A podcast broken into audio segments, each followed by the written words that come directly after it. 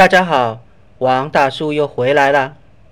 今天王大叔是什么风格呢？今天是王大叔的可爱风格。好，播客节目《王大叔谈阅读》的第六集上线了。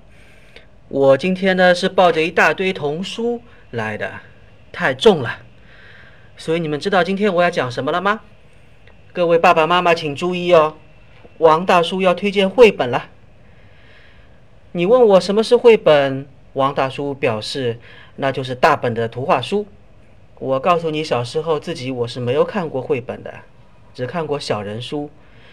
那这个绘本的概念是从国外传进来的，图片呢要很大很多，文字非常少，所以很多家长呢都会觉得这个图画书绘本非常贵，一本呢十几页的话也要二十块钱或者更多啊。王大叔表示同意，那同时呢也表示不同意，因为这二十块钱其实还 OK 啦。一本好的绘本要做出来，看看其实是不容易的。首先呢是要有一个好的创意，知道孩子喜欢什么样的故事。其次呢，绘画的风格也要好看，文字简练但不可少。所以投入的心血还不比写小说的要少。反过来呢，现在家长看绘本也看得多了，也不是各种各样、质量参差不齐的绘本，每一本都会去买。我相信大家也是会有比较的。所以今天我要推荐几本我喜欢的绘本，也是我女儿喜欢的绘本给大家了。这几本书至少我都每本讲了五遍给女儿听。第一本呢叫做点点点。这本书是我最早买的绘本之一，应该是我女儿两岁时候买的。作为绘本，它的内容其实是很简单，比如你让孩子的手指放在某个点上，随后翻到下一页，点点就一下子变多了。再比如你把书里的点点左右摇一摇，那下一页呢，点点就会分散到各个页面上去了。小孩子呢还会以为真的是因为他的手指有神奇的魔力，可以让这些点点听话，好玩吧？第二本其实是一套书，叫做《噼里啪啦》系列。这套书呢是日本的绘画作家、绘本作家佐佐木阳子的代表作。我不知道为什么他要做叫做“噼里啪啦”。真正的主人公呢是一只河马、小猪、老鼠。还有其他小动物。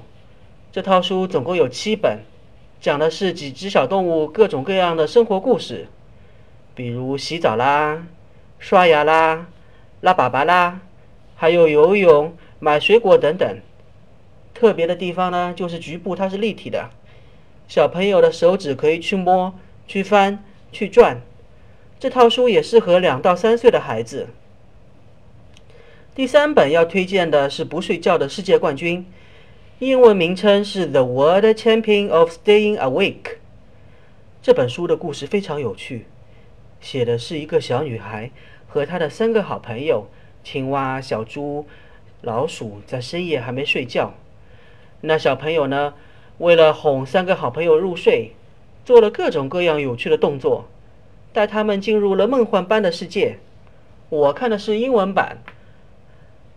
是后来才知道，绘图的吉米廖其实就是台湾的吉米，可想而知，画面创创作的也非常好看，小动物的神态、如梦如幻的想象场景都表达出来了，真的是一本好书啊。第四本并没有中文版，英文版叫做《巴罗尼》，翻译过来就是“气球王国”的意思，讲的也是一个晚上。姐姐弟弟呢，在玩气球。弟弟突然把气球给放了，姐姐就问他：“你把气球放到哪里去了？”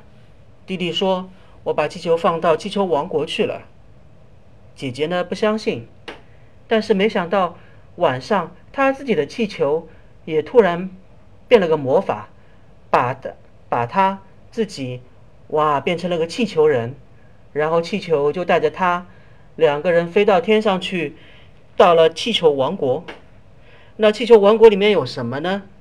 所有的东西都是气球做的，包括摩天轮呐、过山车啊、小丑啊、动物园里的各种各样的动物啊、海洋世界里面各种各样的水里的动物啊。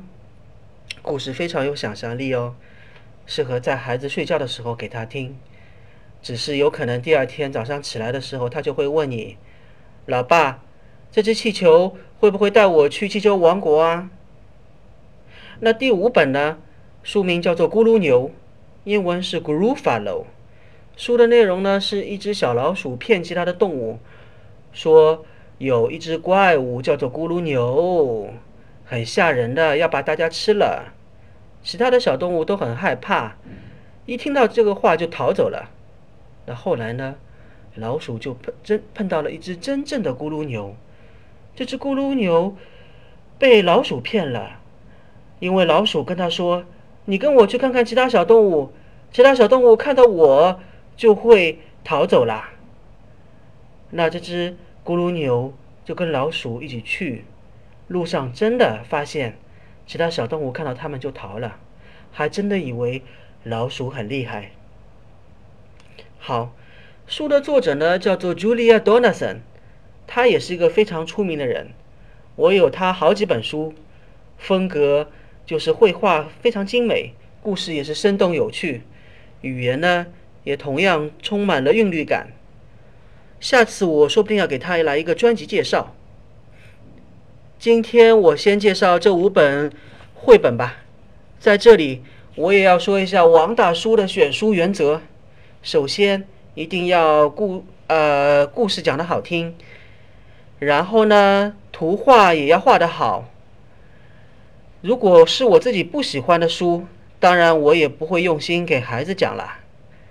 还有呢，一定要让他不要觉得是一直是讲一个教呃教育意义的，不要让他觉得一定要是讲了什么道理，只要孩子觉得书讲的好听就行了，好吧？今天我们又要结束我们的节目了，谢谢大家收听王大叔讲谈阅读。如果你有其他不错的绘本想要跟大家分享，请在微博上关注我的呃微博吧，就是王大叔谈阅读。好了，下次再见。